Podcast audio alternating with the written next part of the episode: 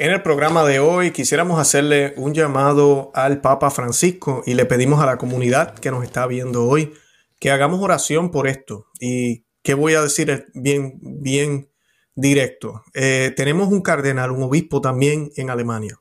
Acaba de celebrar o celebró hace unas semanas una misa queer, como le llaman, o queer, eh, que es a favor de toda la agenda arcoíris eh, tenemos un cardenal o un obispo que está pidiendo, él, este mismo cardenal y obispo, el cardenal Marx, está pidiendo que, que se cambie la doctrina católica, abiertamente lo está diciendo. Esto atenta contra la comunión de los obispos, con la unidad que debe haber. Hace poco en Puerto Rico se llevó una destitución a un obispo, al obispo de Arecibo, al Monseñor Fernández, porque no estaba en unidad con sus obispos. Así que le hacemos el llamado al Santo Padre que se haga lo mismo con este otro obispo, que no está en unidad, no tan solo con los obispos de Alemania, sino con los obispos del mundo entero, en profetizar o en, predicar, mejor dicho, una doctrina que no es ni siquiera católica, que contradice el catecismo de la Iglesia Católica, que contradice la los dogmas de la Iglesia Católica muy claramente y, y, muy explícitos en la Biblia sobre lo que es las uniones que no son eh, permitidas por Dios. Una cosa es amarnos, una cosa es querernos, otra cosa es eh, proteger los derechos de todo ser humano. No se trata aquí del tipo de vida sexual que lleven, sino proteger los derechos de cualquier persona por ser persona, no darle más derecho por algo que hacen que no deberían estar haciendo. Eso es distinto. Y pues en ese sentido, sí, la Iglesia Católica siempre y debe seguir siendo eh, defensora de los derechos de cada persona de ser tratado con respeto, con dignidad, independientemente de la vida que lleve. Pero de ahí a predicar derechos porque hacen una cosa distinta a los otros, eh, cuidado, cuidado. Ese ya es otro tema, pero eso, eso no es tampoco católico. Y lamentablemente el cardenal Marx se está distanciando. Y nuestro pedido al, Santo Padre es que mire este, esta circunstancia. Él sabe, él sabe lo que está pasando en Alemania y que dejemos de posponer lo que ya se está viendo. Aquí hay un cisma muy claro entre un grupo de obispos bastante grande y estos obispos no están en comunión con la otra, eh, con la iglesia. Y cuando se habla de unidad supuestamente y de comunión, así como lo hicieron al obispo de Arecibo, por ser eh, bastante vocal y hablar y decir en contra de esta misma agenda, en contra de otros pensamientos, y no se, les, no se le destituyó por eso, sino que se le destituyó por romper la unidad que había entre los obispos. Asimismo deberían hacer con este cardenal. Le pedimos al Vaticano que sea coherente.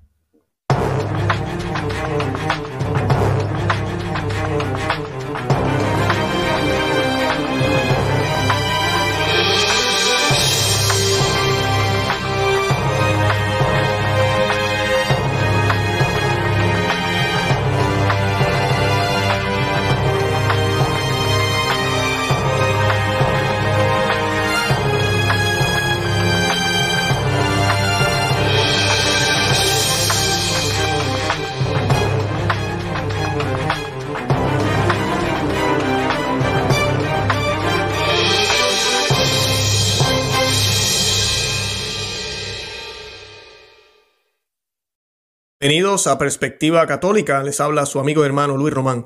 Y en el día de hoy voy a tocar esta noticia brevemente porque eh, molesta, molesta. Yo como puertorriqueño me dolió muchísimo eh, la destitución del obispo de Arecibo. Las razones que se dan cuando esto sucede es porque no está en comunión con los otros obispos eh, y pues no está en obediencia y comunión con el resto de los obispos. Sabemos que eso no es ley canónica en ningún lado.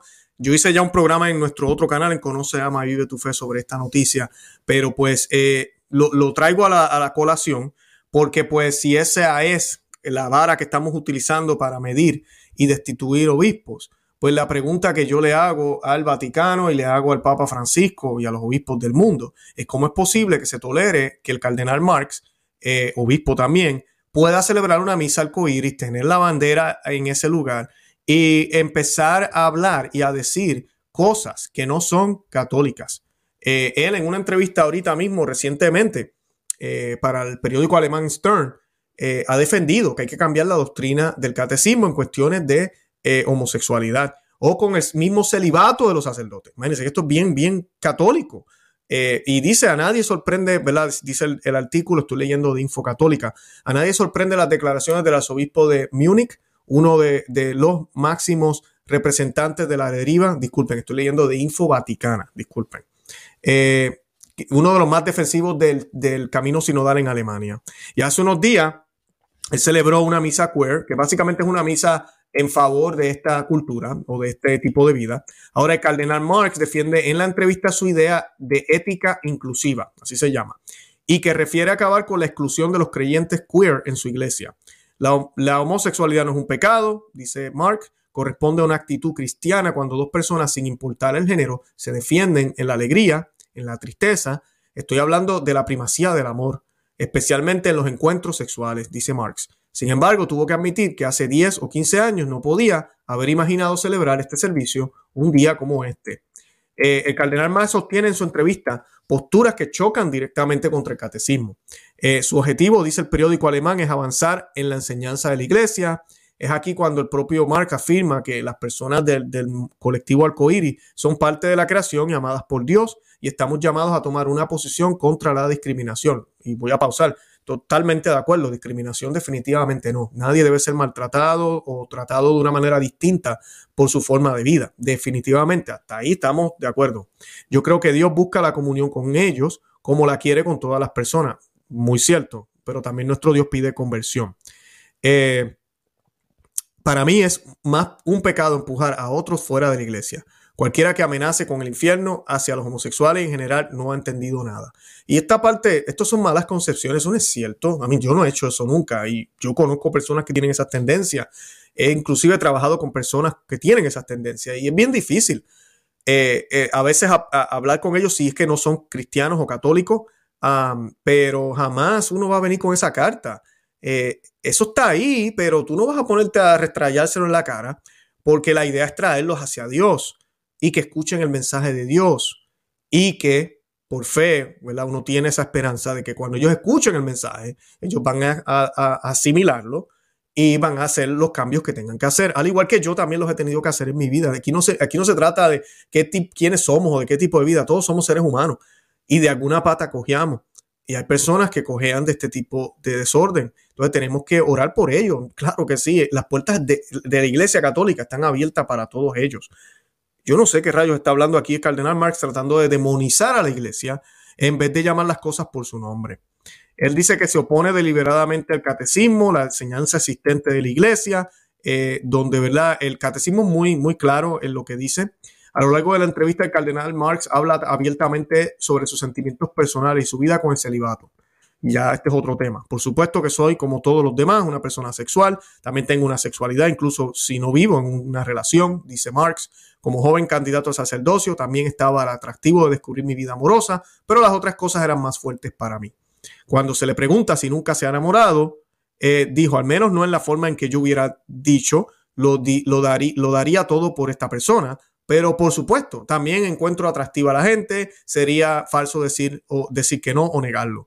El celibato no significa vivir sin relaciones humanas, sería entonces muy pobre y, ¿verdad? Un poco confusa su, respuesta, pero entiendo lo que dice en el sentido de que ya son hombres y pueden haber atracciones, pueden ver una mujer que les llame la atención. Eh, por eso siempre se les pide a las mujeres cordura cuando vayan a estar cerca de un sacerdote. la sana distancia se le llama, esto estar abrazando, besando y casi eh, eh, apechumando al sacerdote. Hay que tener mucho cuidado con ese tipo de cosas. Pero de ahí a pedir que se quite el celibato, que es lo que luego dice, porque él también ha dicho que eh, el purpurado afirma que podría imaginar abrir la iglesia también a los sacerdotes casados. No todo se derrumbará si hay sacerdotes solteros y casados. Eh, y dice, una mirada a las otras iglesias lo demuestra. Entonces las otras iglesias están en una crisis horrible ahorita mismo porque han tratado todo esto que, las que la iglesia católica ahora supuestamente quiere tratar. No les ha funcionado porque los números no mienten. Estoy hablando de las iglesias litúrgicas, la luterana, la episcopal, la anglicana, Todas estas iglesias, mira, los números están por el suelo.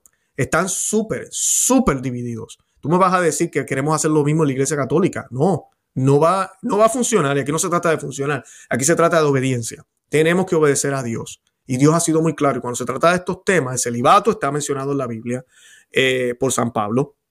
Dice que utilicen el ejemplo que él ha utilizado, ¿verdad? Y él habla de, lo, de, de, de, los que han sido llamados, algunos por naturaleza, a no tener pareja, y los que se esfuerzan a hacerlo. y Jesús nos dio el ejemplo también. Jesús no se casó.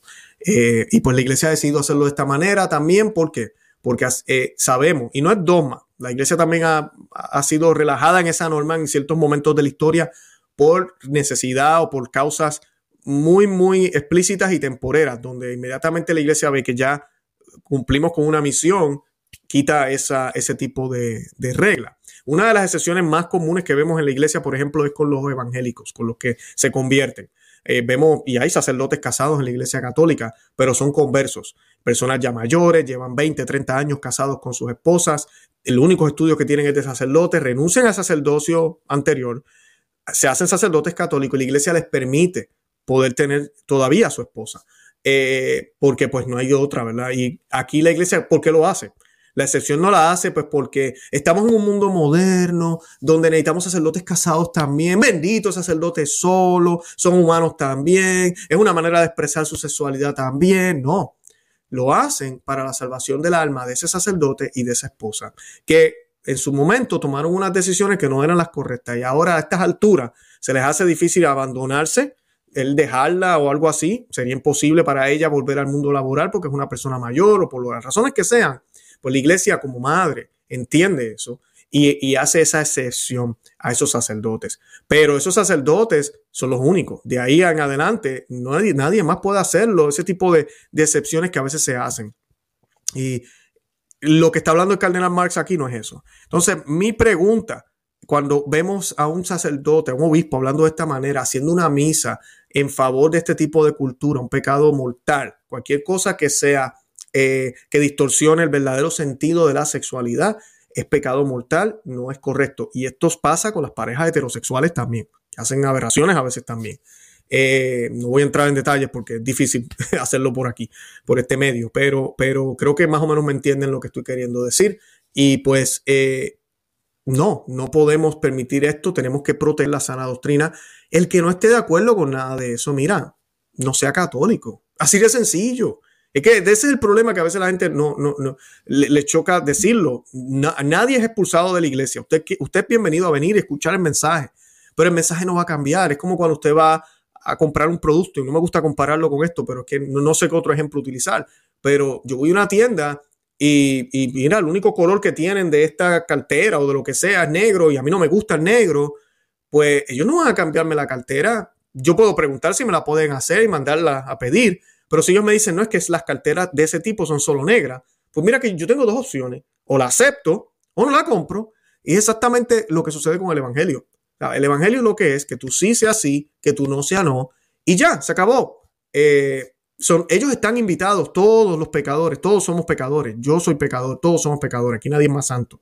Y claro que sí, la iglesia no puede discriminar, tenemos que estar abiertos a todos, pero el mensaje no va a cambiar. Entonces está de los que vienen a escuchar, si desean seguir hacia adelante, dar esos pasos, y, y toca de los pastores seguir siendo fieles a ese mensaje, aunque a veces ese mensaje sea fuerte para las personas que lo siguen, para, para el rebaño, pero bendito sea Dios si es fuerte, bendito sea Dios si nos reta, si nos cambia, si nos ayuda a movernos hacia otra dirección y si esa otra dirección nos acerca a Dios. Así que esa, es la parte bien, bien importante. Yo los invito a que se suscriban aquí al canal. Oremos por esto porque es bien, bien triste y lamentable que el obispo de Arecibo haya sido destituido y este obispo sigue. Así que una vez más le hago el llamado al Papa Francisco a que mire esta situación, y mira, es hora de empezar a destituir entonces estos obispos porque mira, atentan contra la unidad de los obispos en Alemania y en el mundo entero.